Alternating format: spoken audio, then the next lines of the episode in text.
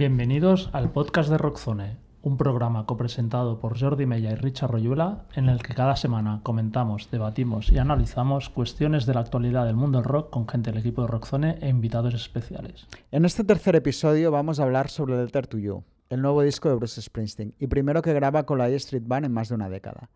El álbum ha sido recibido con gran entusiasmo, seguramente por haber recuperado su sonido más clásico, pero ¿Es Letter to You el mejor disco que Bruce Springsteen ha grabado en el siglo XXI? Empezamos.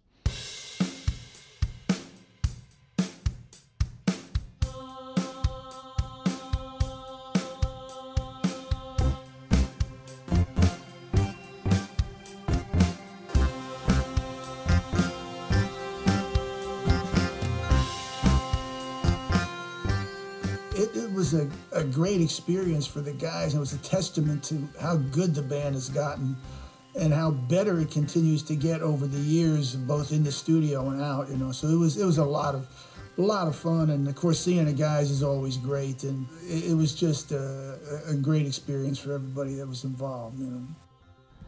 En el verano de 2019, Bruce Springsteen visitó a George Thies, un viejo amigo de su primera banda, de Castiles, enfermo de cáncer y que fallecería pocos días después. Su muerte inspiró a Springsteen a componer nuevas canciones con la intención de grabarlas con la E Street Band, algo que no había hecho propiamente desde Working on a Dream, publicado en 2009. Fue una experiencia que marcó la composición del disco, y en apenas 10 días escribió todas las canciones. Explicaba Springsteen hace poco en una entrevista de Irish Times. Entonces llamé a la banda y lo grabamos en cinco días. Hicimos dos canciones al día, tres horas por canción, y después de esos cinco días teníamos el disco terminado. Fue en noviembre del año pasado cuando Springsteen convocó a los miembros de la banda en su finca de New Jersey para grabar el disco en directo, al estilo más o menos de The River o Born in the USA junto al productor Ron Anielo. Además de esas nuevas canciones en las que habla sobre el paso del tiempo, la muerte o la alegría de hacer música, Springsteen también ha recuperado y regrabado tres viejas composiciones previas a cuando lanzó su primer disco en 1973. Letter to You ha llegado acompañado de un documental lanzado en exclusiva para Apple TV en el que podemos ver el proceso de grabación del disco y algunos pasajes en los que la voz de Enough de Springsteen reflexiona sobre el contenido de las canciones y recuerda a los desaparecidos miembros de la E Street Band, Danny Federici y Clarence Clemons. Para hablar sobre todo ello, contamos hoy con tres invitados de lujo. En primer lugar, tenemos el honor que nos acompaña Ignacio Zulia, fundador y jefe de edición de Ruta 66 y traductor al castellano de la autobiografía de Springsteen, Born to Run. Hola, Ignacio. Hola, buenos días. También nos acompaña Miguel Martínez, periodista y promotor musical. Hola, Miguel. Hola, buenos días. Y por último tenemos a Nacho Córdoba, promotor de Live Nation España. Hola, Nacho. Buenos días. ¿Qué tal? Bien, un poco voz de robot, pero esperemos que se solucione. Es un fan de Pet Boys. Sí. Bueno, vamos a empezar ya a la yugular con el debate porque creo que hay mucho que hablar de este nuevo Springsteen. Y para empezar sería, ¿qué es lo que más os ha gustado y lo que menos de Letter to You? Vamos a empezar con Ignacio. Bueno, eh, yo creo que lo que más me ha gustado de, Letter to You es eh, que haya vuelto a rodearse de la E Street Band. Yo considero a Bruce Springsteen un miembro más de la E Street Band y sus eh, excursiones en solitario, pues algunas me han parecido mejores que otras. ¿no? Em, en ese sentido, que se reunieran para tocar todos juntos en directo en el estudio por vez primera, lo cual para mí fue una pequeña sorpresa, porque escuchando discos como The River parece que sí estaban grabados en directo en el estudio. Em, esa era la sonoridad que desprendían. Eh, pero como explica en la película Bruce, él siempre acababa pues, metiendo eh, más, guitarra o, o algunos de los miembros haciendo overdub sobre lo que grababan. Ese ha sido, eh, digamos, eh, el punto más positivo porque lo que ha hecho es eh, generar una sonoridad de una absoluta frescura, una sonoridad, digamos, muy espontánea y muy del momento, que creo que encaja perfectamente con los momentos que estamos viviendo desde que empezó la pandemia. Em, es un disco que, yo en mi reseña, eh, digamos que lo adscribí al momento de la pandemia. Resulta que está grabado antes, está grabado en noviembre, pero fíjate tú cómo encaja perfectamente en lo que después hemos sufrido todos, porque eh, Springsteen graba un disco y a continuación viene la carretera, la larguísima carretera de dos años girando por el mundo. Y, esta vez no ha podido ser. Esta vez, esta vez no ha podido ser y no ha podido ser con un disco que suena más en directo que cualquiera de sus discos de estudio. Eh, en la parte negativa, mm, hay gente, mucha gente que critica que las letras son flojas. Hombre, no sé, em, yo no sé si la gente que dice que estas letras son flojas puede hacer alguna letra como esta, no sé.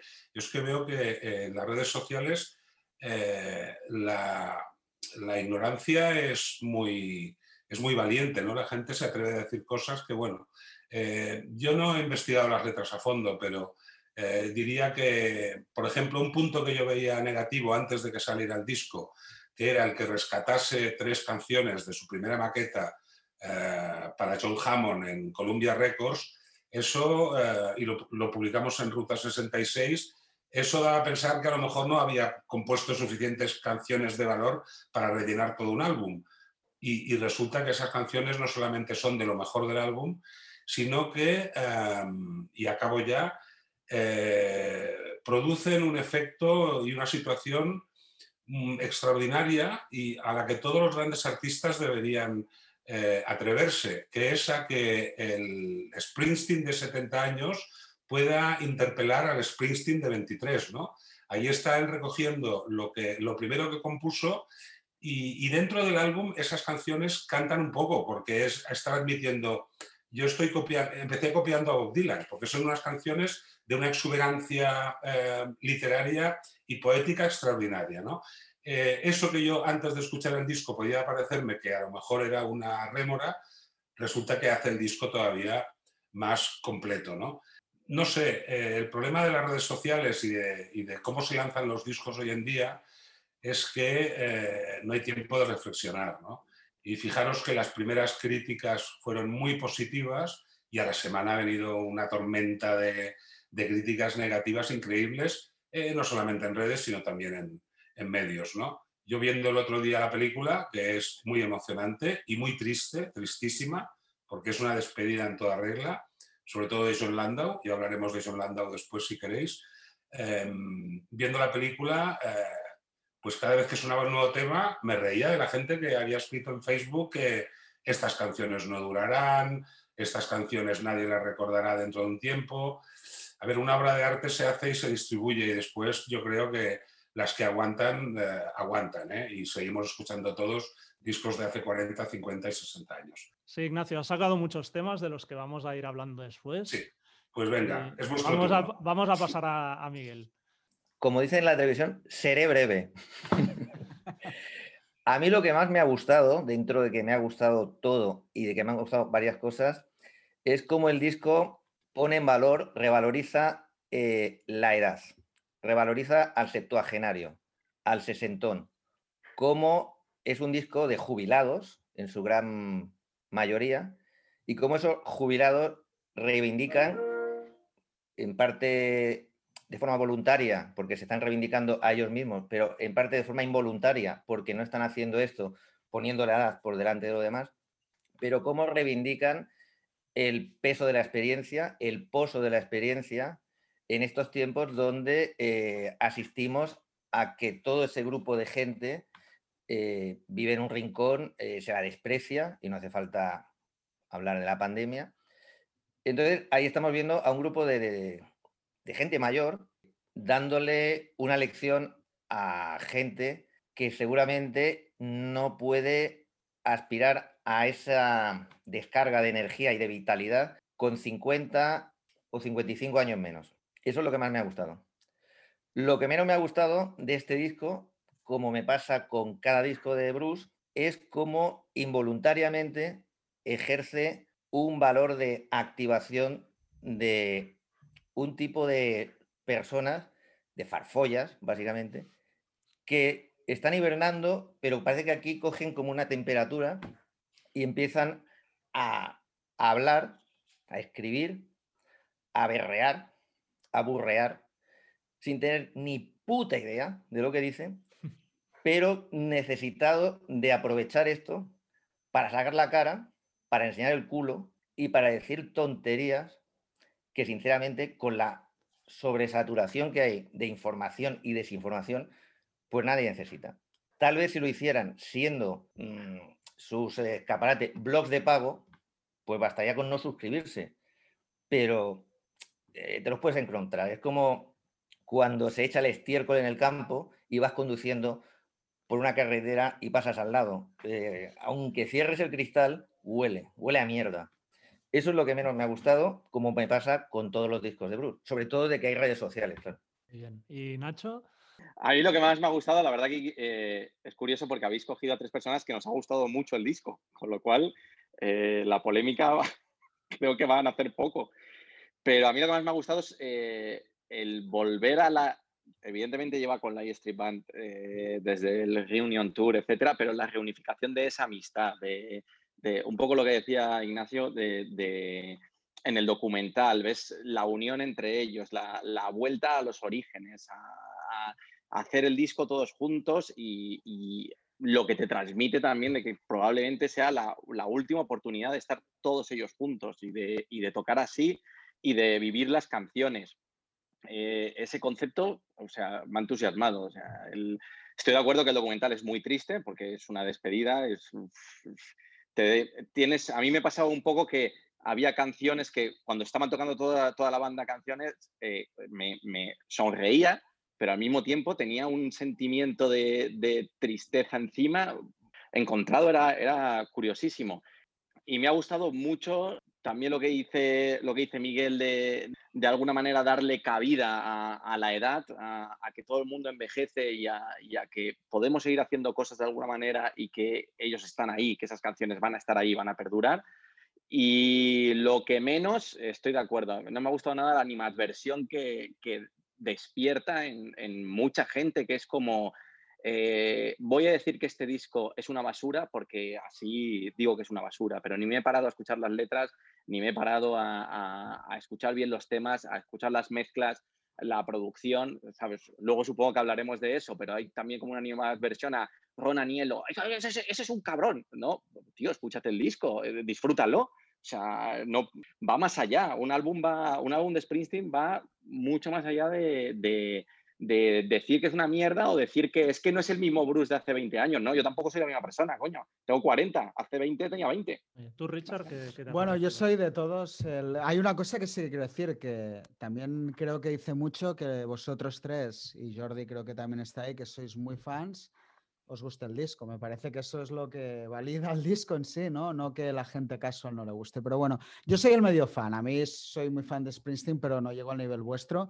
Y a mí el disco me ha encantado. O sea, no voy a hacer un análisis profundo de todo lo que decís, que creo que ya vosotros lo habéis dicho.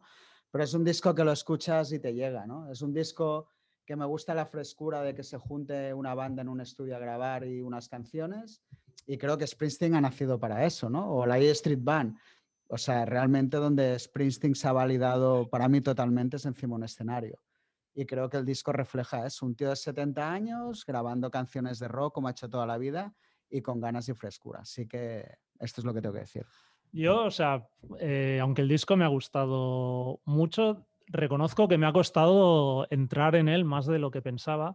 Y para mí lo mejor y lo peor del álbum es un poco lo mismo, que es que por un lado tienes la frescura de esos cuatro o cinco días de grabación, pero quizá a nivel, compositivo creo que podría haber ganado un poco si, yo qué sé, hubieran esperado seis meses y hacer otra sesión y coger un poco lo, mejor de, cada sesión, ¿no? O sea, Springsteen era un tío conocido por escribir decenas de, de canciones para cada disco y en este parece que se ha limitado a las ocho que le salieron, según ha dicho, en una semana y rescatar los tres temas de esos viejos.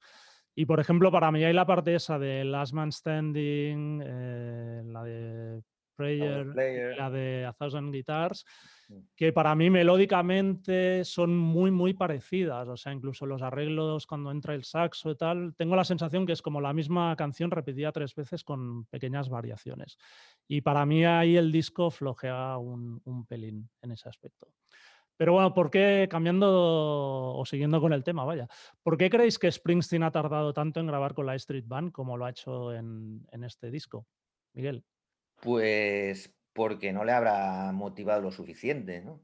Quiero decir, eh, después de tanto seguir a este hombre en libros, eh, en entrevistas, en artículos, en discos, etc., tengo la sensación de que es un hombre que, bueno, en el libro, en el libro autobiográfico, que también fue traducido por el aquí presente Ignacio Julia, pues eh, se publicó hace unos años.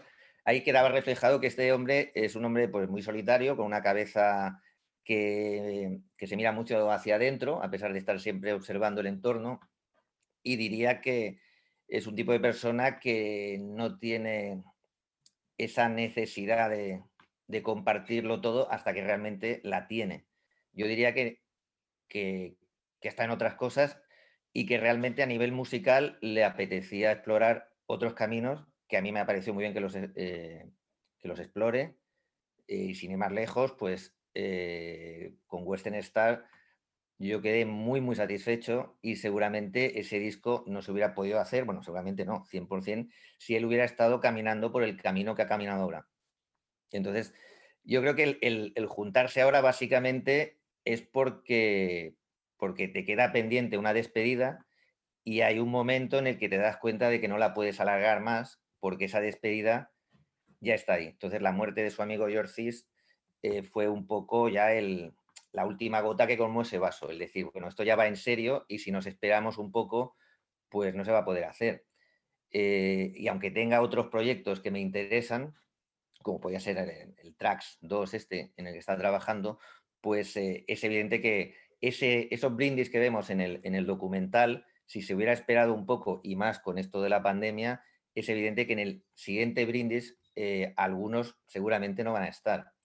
Entonces, eh, para que estuvieran, ya los máximos posibles, pues había que hacerlo y creo que el fallecimiento de, del amigo este, más, bueno, todo de, lo de Dani y Clarence y tal, ah, pero esto, digamos esto aún lo iba avanzando, pero yo creo que lo de George Stace y, quedarse él como el último miembro de los Castiles ha sido como ya la, constatación de que era un poco el ahora o nunca, porque si no al final en la fiesta pues van a medir solo la, mitad de los que ahora querría invitar.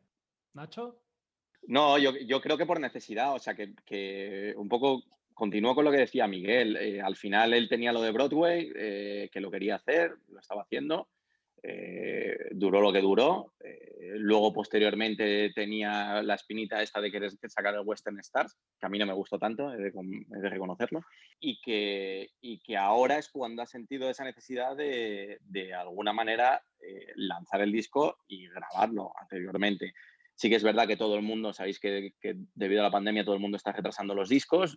hay como opiniones encontradas entre la gente que dice, no, no, es que hay que retrasarlos para luego poder salir de gira y la gente que dice, no, tío, es que es el momento, es que hay que sacarlo ahora porque es, eh, es algo necesario, algo interno mío que tengo que, tengo que lanzar porque, porque celebro determinadas cosas como lo que hablamos de amistad eh, o, la vejez de alguna manera y tengo que hacerlo ahora. Entonces, pura necesidad. Creo que no ha sentido en ningún momento eh, el tener que juntar a la banda antes o, el, o que le apeteciese incluso juntar a la banda antes. O sea, su, su interior le pedía eh, estar en solitario en Broadway y posteriormente en, hacer un, disco que, se debía a sí mismo de alguna manera.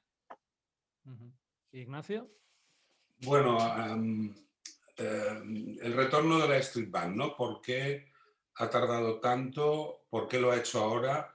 Em, la despedida de George Face, eh, él queda el, último de pie de los Castiles.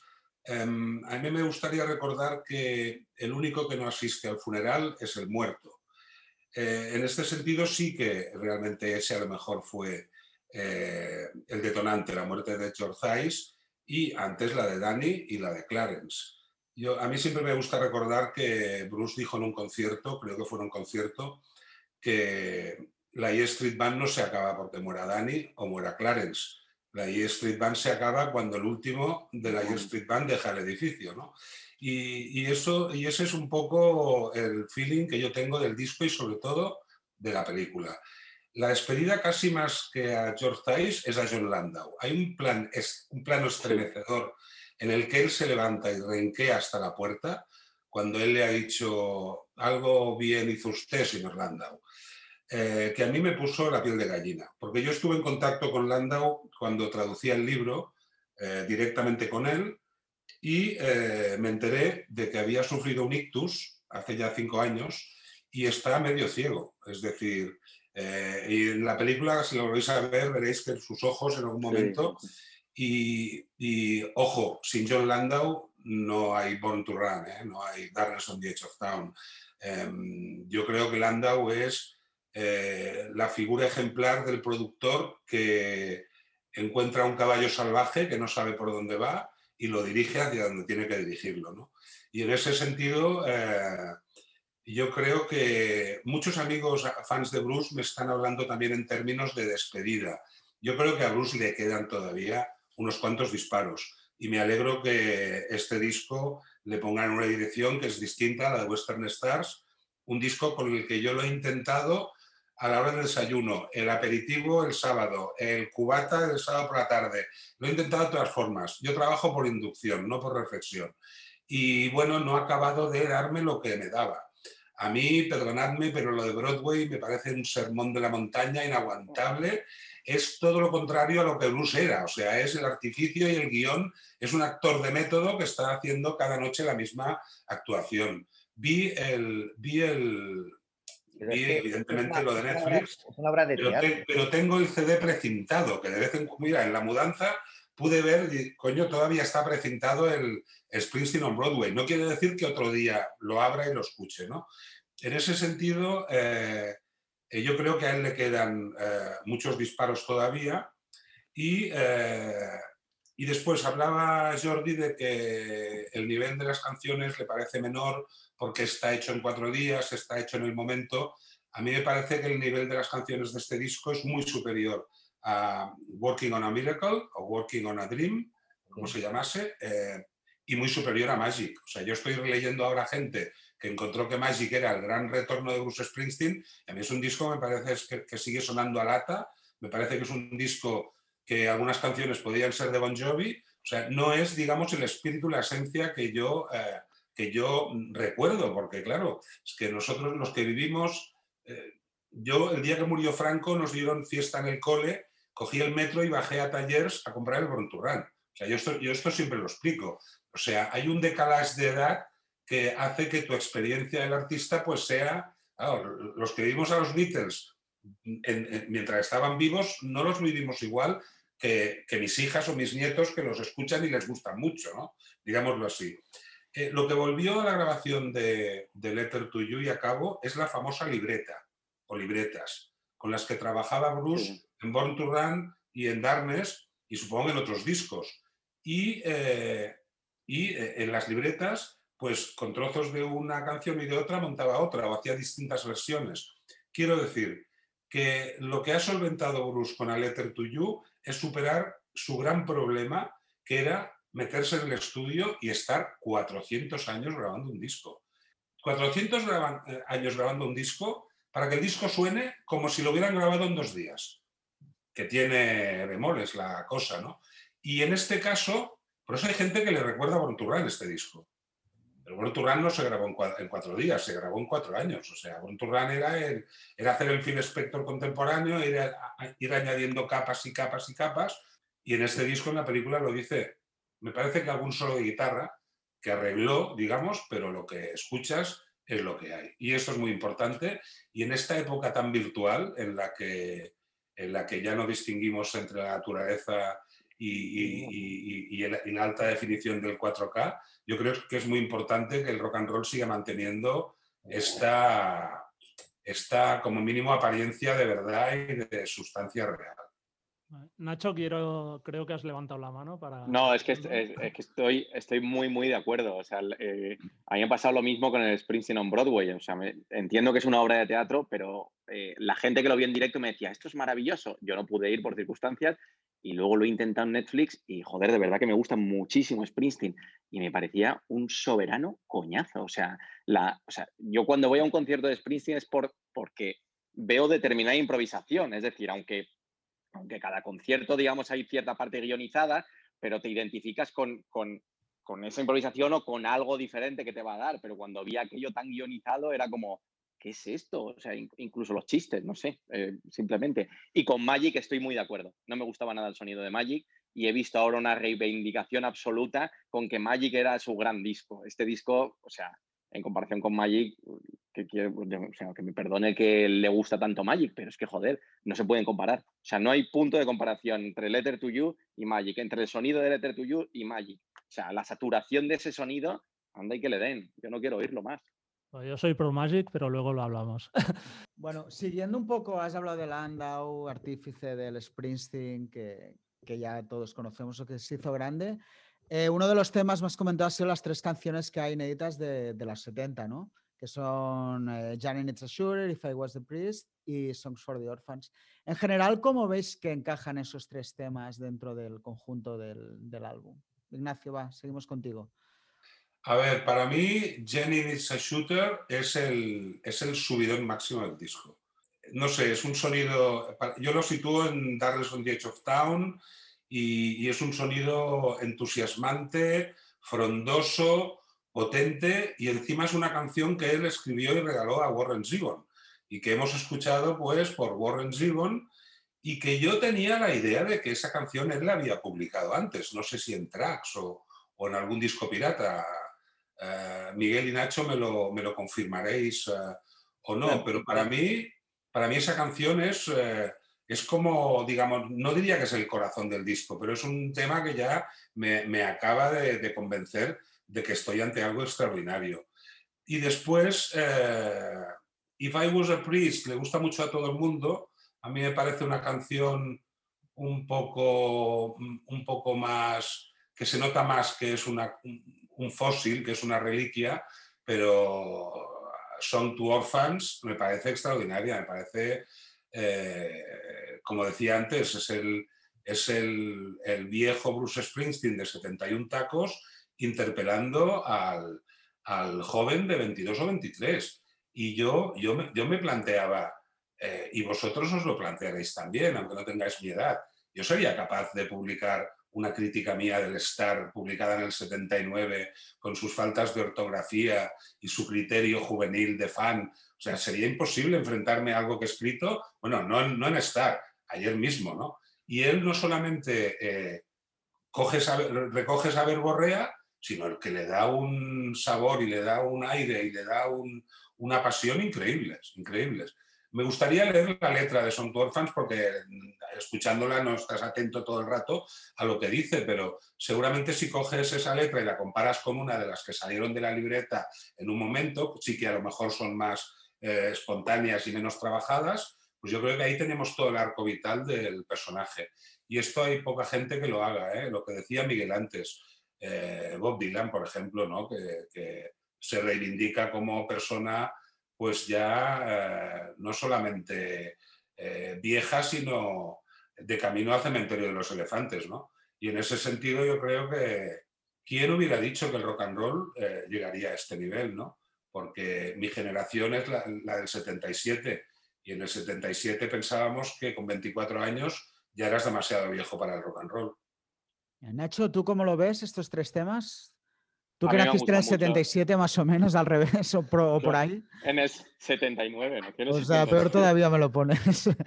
eh, ¿Cómo ves aún así estos tres temas, cómo encajan dentro del, del, tono del álbum? Yo creo que encajan muy bien. A mí me gusta mucho cómo se han revisitado, cómo están tocados por la banda. Sí que es verdad que, que a mí me gusta muchísimo If I Was a Priest. Me parece que, que es una maravilla de canción, cómo está hecha ahora. El otro día venía por la calle andando como a las 2 de la mañana, me la puse y, y joder, es que eh, me lleva a otro sitio. El, me parece que están muy bien, muy bien introducidos en la grabación completa. No, no creo que haya que, de, que deson, desentonen en ningún momento. Creo que, que en el compendio del álbum están perfectos. ¿Y tú, Miguel? Bueno, yo creo que, que tienen eh, todo el sentido, porque es, es, el momento en el que una persona de 71 años está hablando con la que fue en 1971. Entonces, el círculo, el arco iris, empieza y acaba en, esos dos siete y en esos dos unos. Esas canciones eh, se empezaron, bueno, 71-72, no, no, las tres son del 71, pero dos sí, y entonces él tiene 71 años. El sentido de esa reunión, el sentido de estar todos juntos ahí, el sentido que sobre todo en el documental se ve más claro con las explicaciones que da, es, es establecer todo ese arco completo. Y para que sea completo, tiene que llegar hasta allí y desde allí tiene que volver hasta acá. Entonces creo que le da todo el sentido. Es evidente también que hay un homenaje a Dylan que ya estaba presente, aunque era el Dylan anterior, el acústico, el del 63, en las, en las primeras versiones, pero también es evidente que eh, si vamos escuchando los programas de radio que está haciendo el From My Home to Yours, este que hace Springsteen cada semana, eh, Bob Dylan aparece en casi cada programa, ha habido algunos que ha aparecido hasta en tres, cuatro canciones, y se nota que, hay un, unas ganas de, reconocerle el impacto que le produjo en su momento. Entonces creo que está cerrando el gran círculo, que es el, suyo propio, el de cuando empezó y donde está ahora, y el, el, sentirse orgulloso de poderse enfrentar a lo que de tan joven él hacía eh, en, las otras vidas anteriores que tuvo, cuando nosotros, pues seguramente en todas las vidas anteriores que hemos tenido, eh, hay algunas con las que nos avergonzamos porque no nos podríamos enfrentar a ellas con dignidad, como ha dicho ahora Ignacio. Él lo hace, además lo hace en público porque lo graba y lo, y lo, y lo distribuye y lo vende. Entonces creo que le dan todo el sentido al mensaje que quiere transmitir. Bueno, aunque ya lo habéis mencionado todos, me gustaría igual profundizar un poco más sobre, sobre el, documental que acompaña al disco. Empieza Nacho. Para mí el documental es parte fundamental del disco. O sea, es algo que, va unido.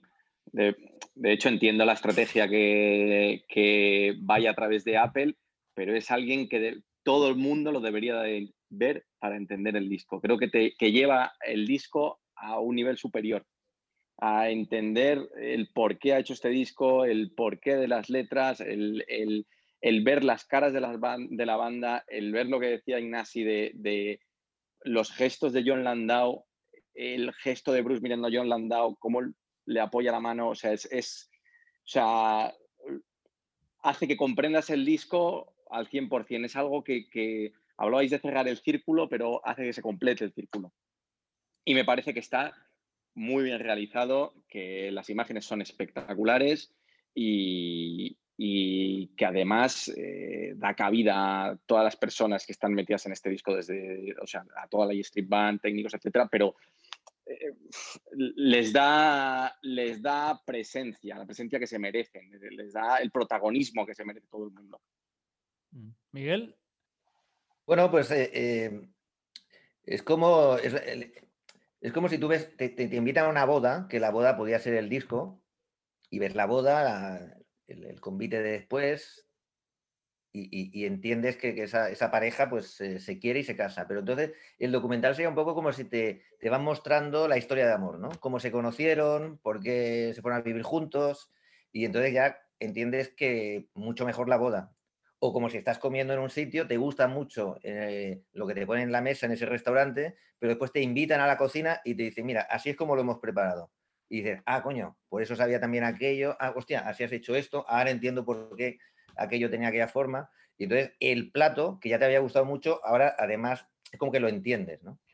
Entonces creo que el, documental ayuda a, pues eso, a, que sea mucho más plena la sensación que, que tienes cuando escuchas el disco y que al mismo tiempo pues te hace, mientras escuchas, ves, ¿no? Después con el disco. Cosa que antes solo escuchabas y, no acababas de, ver toda la, todo, todo el making of este que hay detrás, que, es el, que le da un poco, el que explica por qué la esencia esa te llega y igual no sabes tampoco de dónde. Ignacio. Bueno, yo, ah, como, como, he dicho antes, me, estremeció eh, la película. Em, pero tengo cierto reparo a cómo eh, Springsteen ha blindado un poco eh, el audiovisual, realizando siempre proyectos audiovisuales que iban acompañando pues, a una reedición o a un disco nuevo. ¿no? El caso serían pues, los documentales sobre Bon o sobre The Islands on the Edge of Town. Y yo siempre mm, he sido crítico en el sentido de que eh, él se lo cocina y él se lo come, no hay voces externas, no hay apenas crítica, no hay... Son un poco autocelebratorios, ¿no? Em, no he visto la película de Western Stars, por ejemplo, eh, pero ahora quiero verla porque igual acabo entendiendo mejor el disco. No descarto que Western Stars llegue a gustarme, es decir, no, eh, el combate continúa. ¿no?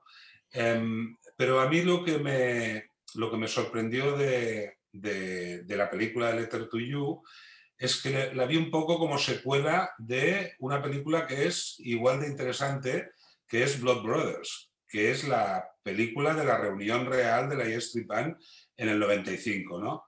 Em, tengo un amigo director de cine, súper fan de Bruce Springsteen, que fue el que me permitió verla, eh, Letter to You, y él me la mandó entusiasmado, yo la vi, le dije que me había parecido una película emocionante, fantástica, y entonces él contraatacó con ciertas críticas, que se queda en la superficie, es cierto, en, ciertas cosas, que por qué utilizan el CinemaScope para, para la película cuando eso recorta todo el, material de archivo. En fin, quizás son críticas puntuales ¿no? sobre, sobre formatos y sobre cómo está hecha. Pero yo creo que lo, que lo que me ganó a mí y lo que después comprendí es que era un poco como El Padrino 1 y El Padrino 2. Es decir, El Padrino 2 es casi mejor película que El Padrino 1. Y en Blood Brothers eh, era muy, emocionante ver cómo realmente se juntaban en un estudio en Manhattan y empezaban a grabar de nuevo después de muchos años sin llamarse ni verse. Es decir, ahí sí que había una cierta verdad en el sentido de que era como un reencuentro de viejos amigos que la primera vez que se ven no saben cómo va a salir el otro, por dónde va a salir, porque ha pasado mucho tiempo. ¿no? Eh, en este es menos porque, eh, bueno, se han ido viendo, han ido girando, em, pero está esta, este enfoque de, de, cómo reparten los planos a cada uno de ellos y realmente el único que se divierte es Steve Van Zandt, porque los demás, o sea, Roy Vitan es un abuelo Gary Tallen es un abuelo, Bruce es un abuelo que parece un muñeco de cera intentando hacer ver que todavía sale de dentro de él una juventud, digamos, conservada en el congelador durante 70 años. Eh, y bueno, en ese sentido sí que se podría pues, eh, criticar una cierta superficialidad que rompe totalmente esa escena con John Landau ¿no? y que rompe eh, la escena final de los chupitos, cuando él eh, al tercer chupito les dice os quiero mucho, que es lo que hacemos todos. Quizá en España lo hacemos al chupito número 15, pero bueno, ellos al tercer chupito ya están queriéndose mucho todos. ¿no? Eso es lo que, lo que hace, digamos, lo, que convierte en verdad eh, la película y la inminente llegada de ese tren negro que viene, pero no hacia ellos, hacia todos. ¿no? Es, es algo que, que que el hecho del entorno de la pandemia, este disco lo saca después de Magic eh, o lo saca después de, yo qué sé, o después de Western Stars y empieza una gira y hubiera perdido mucho de este elemento de que, coño, el tren negro no hace falta que tenga 71 años, ¿eh? puede llegar en cualquier momento. Eso es lo que le da esa gravitas ¿no? al documental. Lo que pasa es que claro, eh, digamos que no deja de ser un concierto, a lo mejor sobran canciones y falta un poco más de, palabra, ¿no? En ese sentido, bueno, el gran ejemplo es el arquetipo de, las Walls de, de, Martin Scorsese, en el que sí que había mucha autocelebración, pero también había cierta malababa, ¿no? Porque, porque bueno, eh, el comentario de Robbie Robertson sobre que el rock and roll es un modo de vida imposible, o sea, había ciertas amarguras que iban asociadas al último vals. Em, a ver, yo paso de la película, yo quiero verles tocar en directo. O sea, eso es, eso es eh, digamos, lo que el fan de blues siempre ha querido ver. Eh, el problema es que podremos verlo otra vez en directo. ¿Cuándo? ¿Cómo? Eso lo hablaremos después. ¿Quién es? Yo el, el, documental me ha gustado, pero eso, he hecho en falta quizá más palabra y sobre todo que los otros miembros, o sea, que los miembros de la Street Band hablen, porque al final tienen una frase graciosa de reírle el chiste a Bruce, pero no explican nada, no cuentan nada de cómo se sienten, qué significa para ellos. Entonces es, pues eso, quizá para mi gusto demasiado centrado en, la leyenda de Bruce y la Street Band, pero sin, sin, profundizar en qué siente la Street Band respecto a Bruce, ¿no? De hecho, bueno, hablando de la Street Band, hemos hablado mucho de cómo están, de los que no están, pero hay nuevos también, que, o sea, está Charles Giordano, Jack Clemons, eh, como nuevos miembros, un poco ya entre comillas, ¿no? Pero, ¿cómo creéis que encajan estos dos nuevos miembros, de nuevo entre comillas, de la Street Band, tanto lo que es este disco como lo que han sido los directos? Miguel, empieza tú. Pues, hombre, yo creo que encajan bien porque han sido buenos fichajes y como aquí, eh, bueno, me imagino que al menos eh, puede haber tres personas equivocadas en el nivel futbolístico del término, porque sois del Barça, vosotros, eh, Richard, Jordi, Ignacio, obviamente. ¿Cómo lo sabes? Bueno, pues bueno, pues porque tengo la intuición del veterano, ¿no? Entonces, yo creo que, por ejemplo, Jake Clemons eh, es eh, un Griezmann muy bien fichado porque ya no está Messi. En el Barça no funciona Griezmann porque Griezmann hace exactamente lo que hace Messi, con lo cual, entonces el hueco que dejó su tío ha sido muy bien ocupado por alguien que no es su tío, pero que ha interpretado muy bien lo que hacía su tío y lo que él tiene que, dar de sí. En el caso de Charles Giordano, pues lo mismo. Él no es Dani Federici, no es un, creador que, va flotando sobre el aire y va metiendo ahí sus pinceladas eh, siempre certeras pero nunca esperadas. Él mm, copia ese dibujo o ese cuadro pero no lo crea, pero lo copia bien. Lo copia bien porque sabe que lo han fichado para, para que copie.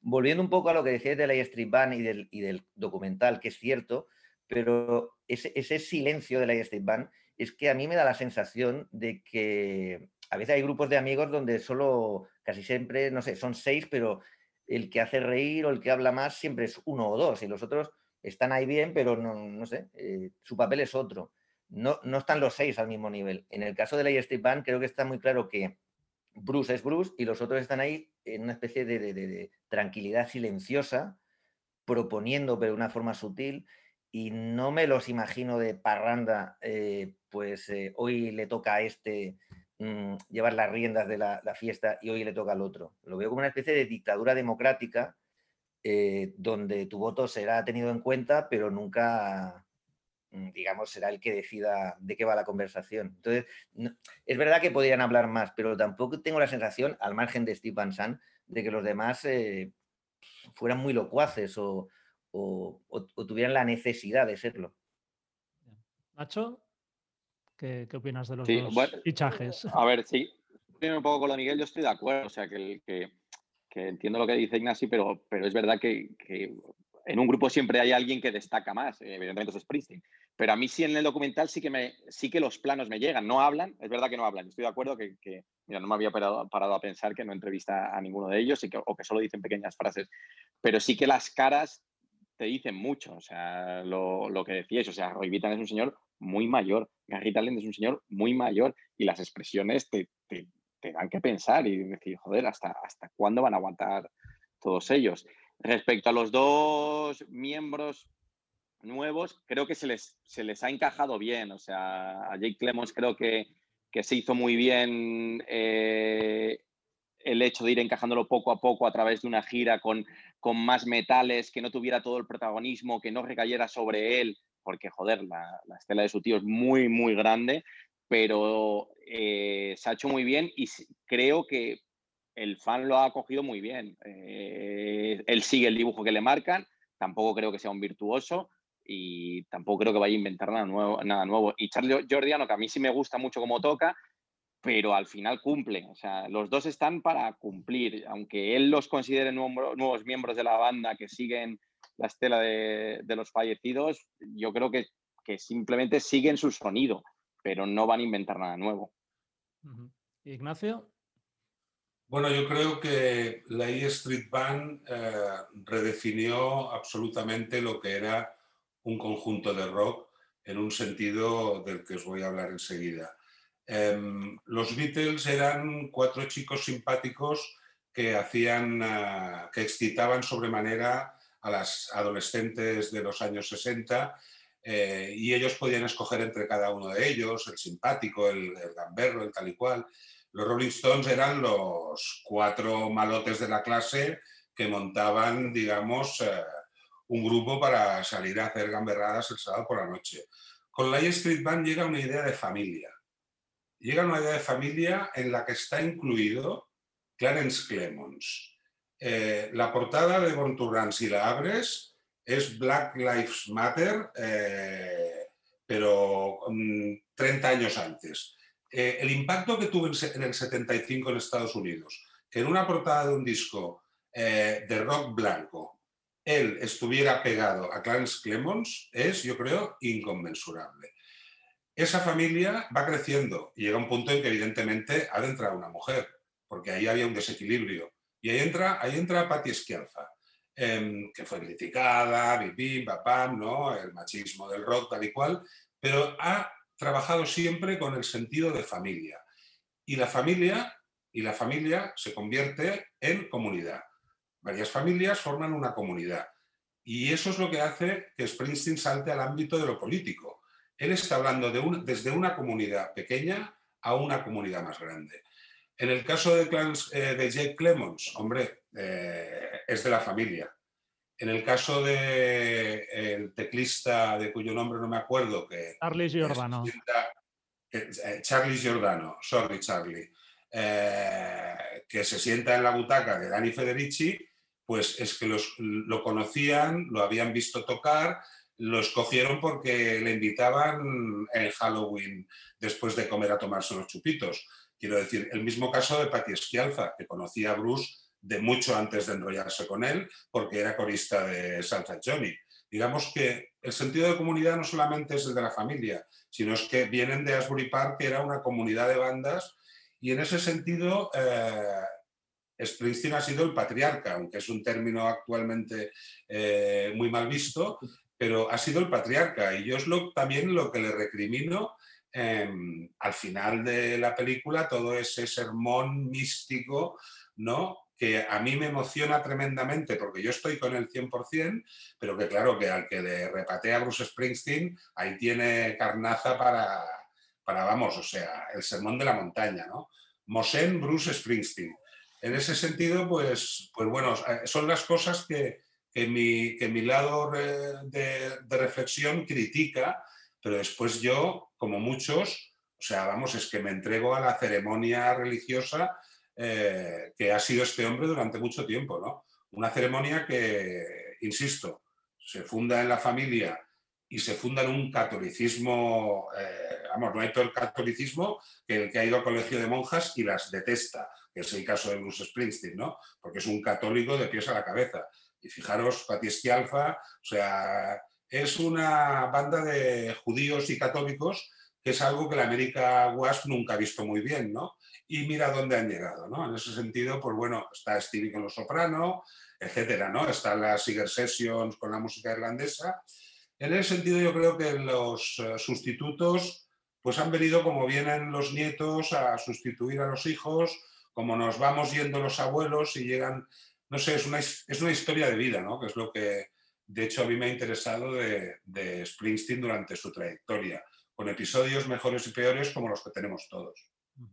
Bueno, como ha dicho el propio Springsteen y nosotros también hemos comentado, muchas de esas canciones parecen perfectas para ser tocadas en, directo. Entonces, por un lado, me gustaría saber cuál ha sido el mejor concierto que le habéis visto a Springsteen y por otro, teniendo en cuenta el aspecto físico de sus directos, ¿Cómo os imagináis futuros shows cuando pasen? O sea, ¿la leyenda esa de conciertos de 3, 4 horas va, a seguir o va a tener que reformularse? Ignacio, empieza tú, aunque me imagino la respuesta del show favorito al menos. el primero y el último. Ah. Primero, el del 21 de abril del 81, que según Dave March, eh, biógrafo de Springsteen, es el mejor concierto de Bruce Springsteen que él ha visto muy discutible, pero las circunstancias que todos conocéis del tejerazo dos semanas antes y de, y de los conciertos como se vivían en España en ese momento, como, como ollas, mm, ollas a presión que estallaban eh, porque en la calle no se podía expresar todo lo que se expresaba dentro todavía. Eh, ese concierto es histórico y no lo voy a decir yo, estuve agarrado a, la valla eh, con mis amigos en primera fila y después tuve la suerte de poder entrar con varios periodistas a, charlar con, él eh, un rato. Y después el último del Camp Nou, porque yo he habido conciertos a los que no he ido, por ejemplo, de Bruce en el Olympic, etc. Pero el último del Camp Nou em, coincidió con la que yo estaba traduciendo la autobiografía, una autobiografía que traducía en unas condiciones eh, de secretismo absoluto. Por contrato, ni, mi mujer podía saber que yo estaba haciendo ese trabajo. Eh, no sé, una situación muy extraña, pero así son los contratos de confidencialidad. Eh, que también explicarían mucho por qué la Street no habla demasiado sobre el jefe, ¿no? A ver, es una operación demasiado, demasiado grande.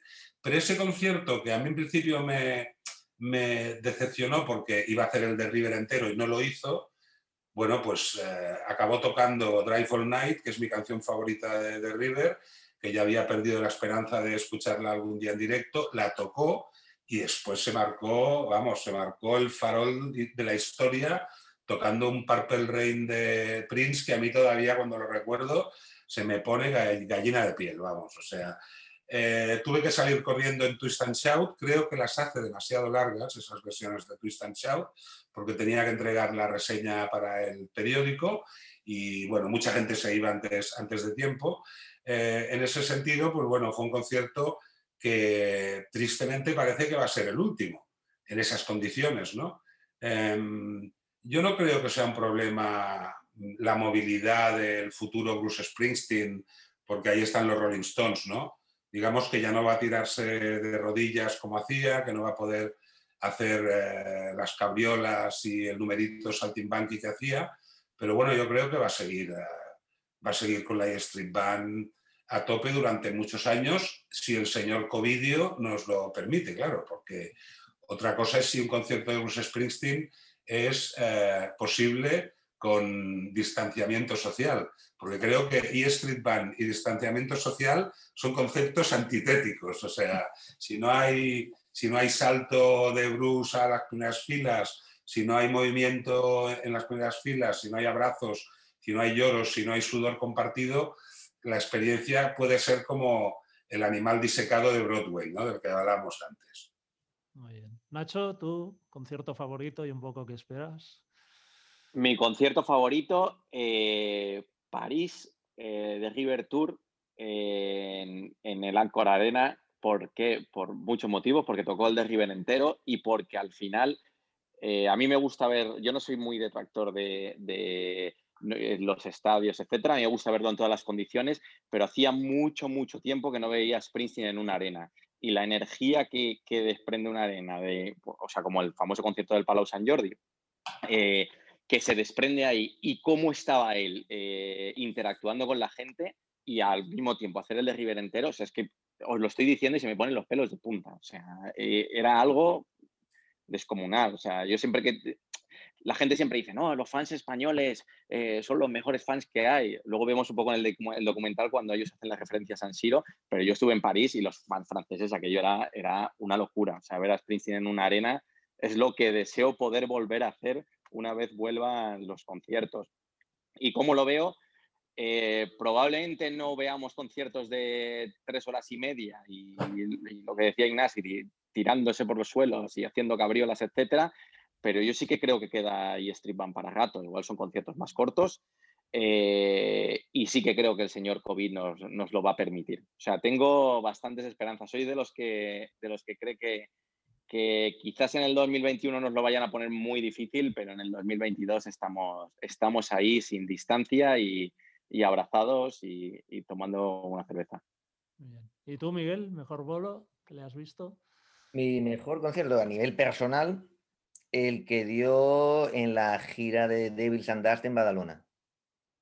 A mí me gusta mucho el Bruce solitario, me gusta mucho Nebraska, Tom Joad, Tunnel of Love precisamente Nebraska y, y, y Tom y Tanner Love, Love son conciertos que decíais antes esto de que Bruce componía muchas canciones y lo decías tú, Jordi, y que te hubiera gustado que hubiera vuelto a coger otra sesión para coger las mejores, pero estos tres discos, eh, lo que se publica casi es todo lo que compuso. han salido un par de outtakes de, de Tunnel of Love en, el Tracks. En Nebraska, pues las outtakes básicamente fueron las canciones de Born in the USA y las sobrantes de Born in the USA, porque, porque se, Nebraska fue lo que fue y sobró una o dos.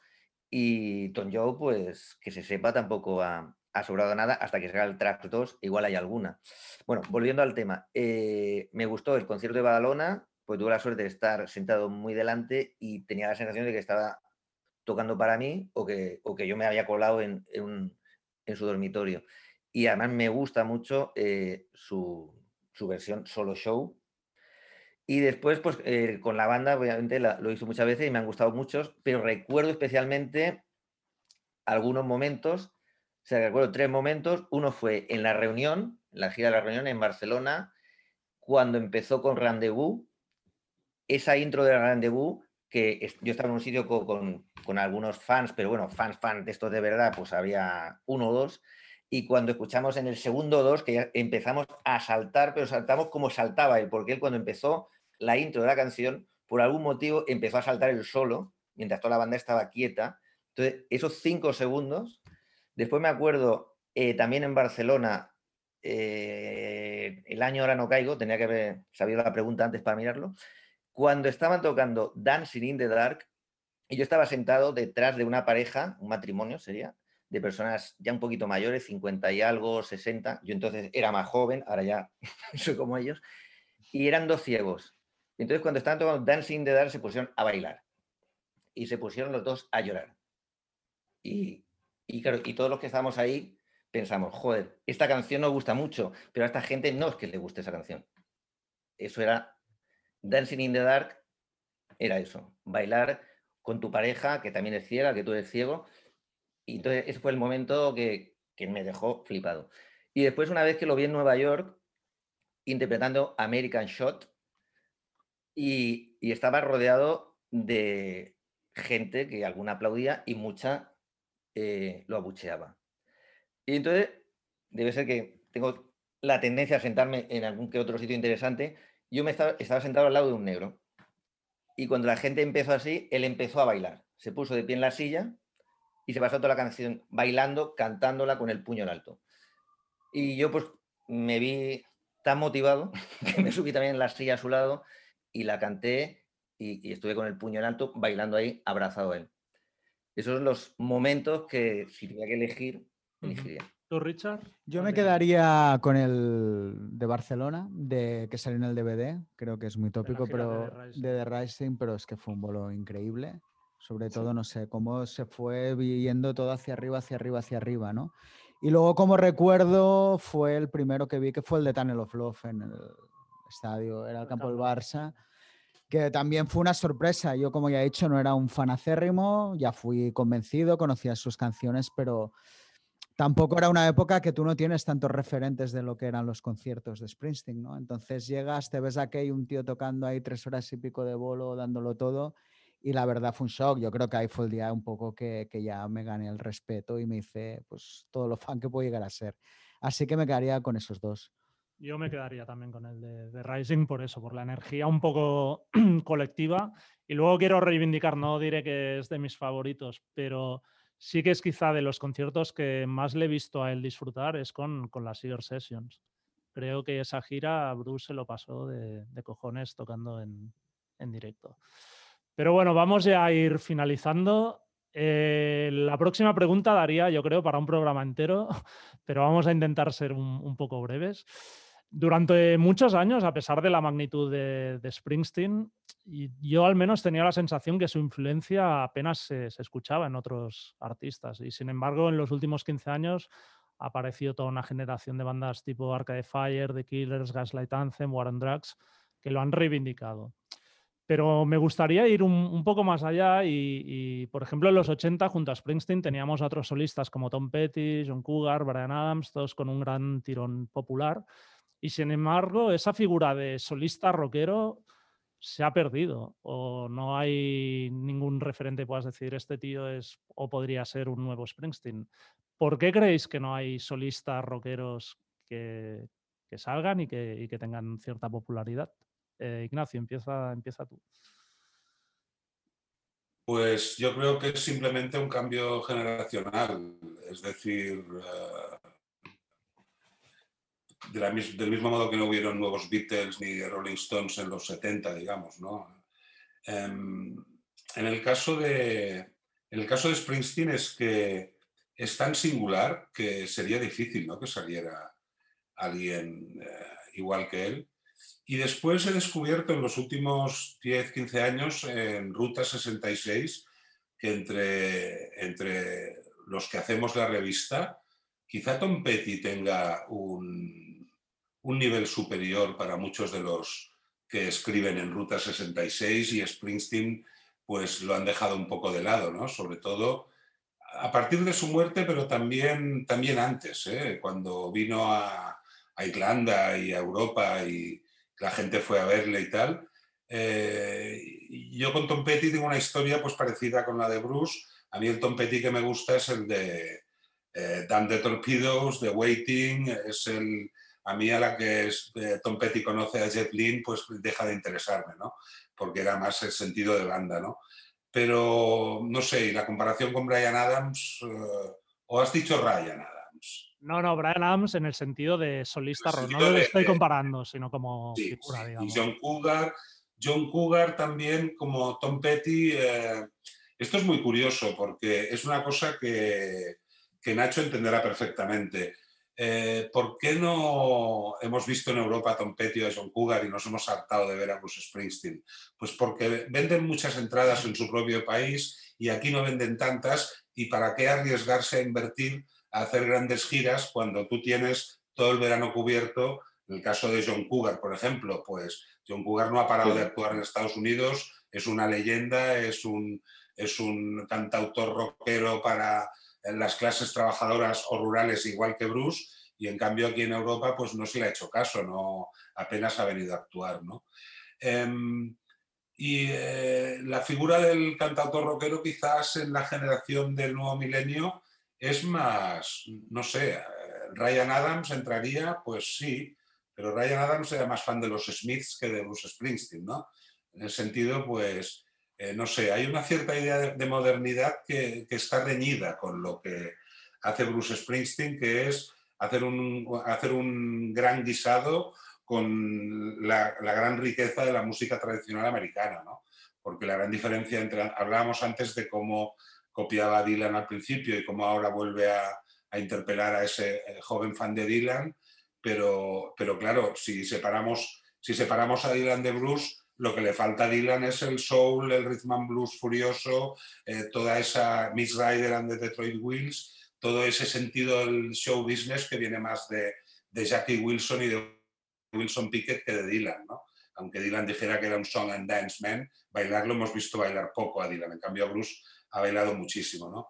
En ese sentido yo creo que los solistas, porque fíjate, incluso en el mundo de la americana, de los grupos jóvenes de americana, pues sí que a veces hay, ¿no? Digamos, eh, eh, versiones de, Bruce, pero no, no, ha sido una influencia como fue Dylan en los 60, ¿no? O sea, Dylan sí que tocó a todo el mundo. O sea, los Beatles y los Stones se vieron influidos por Dylan y Bruce no ha llegado a tener esta influencia. Un poco también creo que es la percepción que tiene la gente y la crítica, ¿no?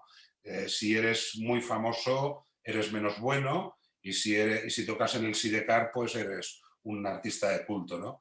En ese sentido, creo que hemos menospreciado a Bruce por llenar estadios, cuando yo creo que la historia será la que, la que dará eh, el veredicto final.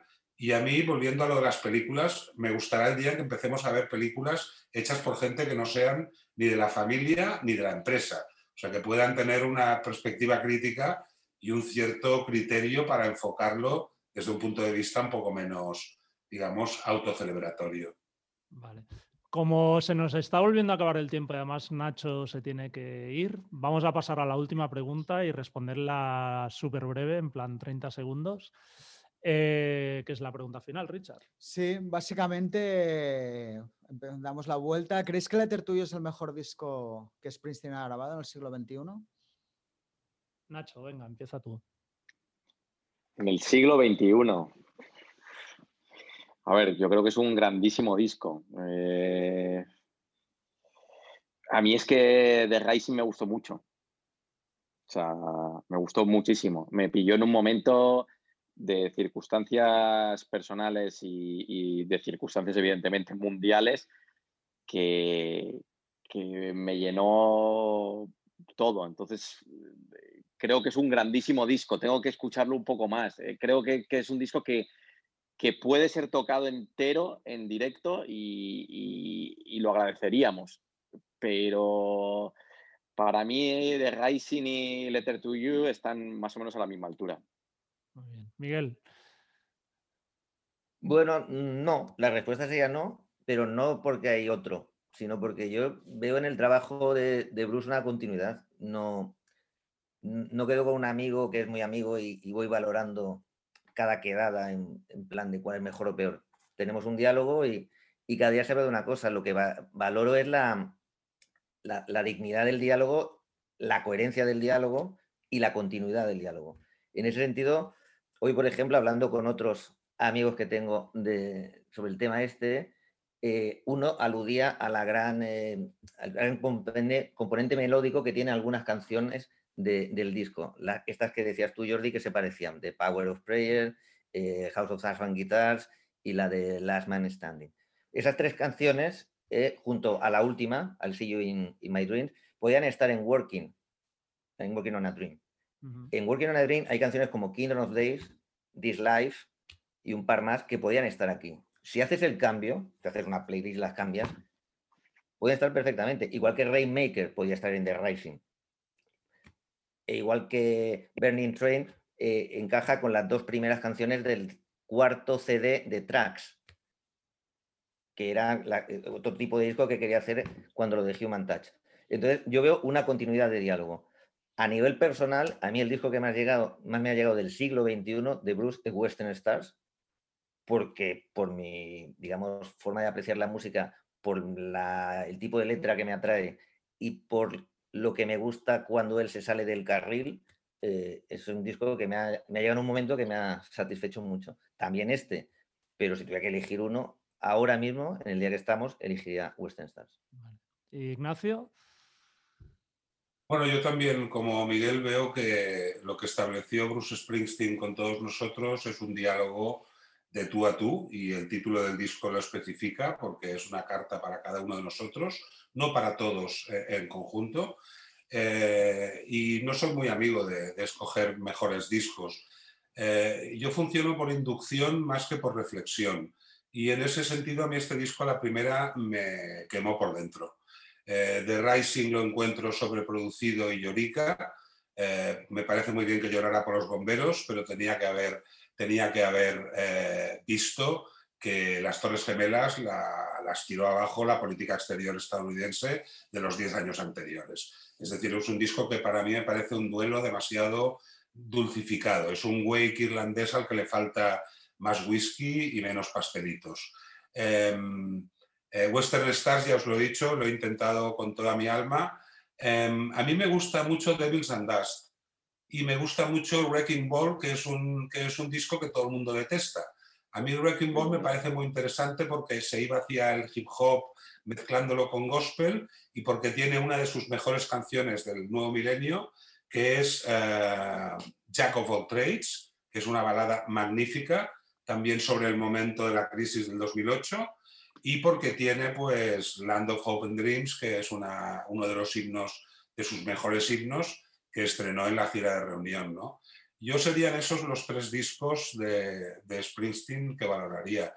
Pero si abro la puerta de una de las fiestas, me meto en Letter to directamente, por el entorno, por el sonido, por la efusividad, por esa, por esa euforia, eh, contrarrestando una tristeza mm, abismal que es la de que, bueno, el tiempo pasa para todos y el tren negro y oscuro viene por la vía y nos pillará un día otro. Eh, es un poco el espíritu que, que, yo siempre he apreciado de Bruce Springsteen. O sea, yo puedo tener un lunes por la mañana tremendo y Bruce Springsteen me levanta el ánimo. Y esto es una cosa que, que muchísima gente eh, comparte conmigo, ha experimentado y bueno, no le demos más vueltas al asunto, mejor eso que, que la química o los ansiolíticos, ¿no? Eso está bastante claro.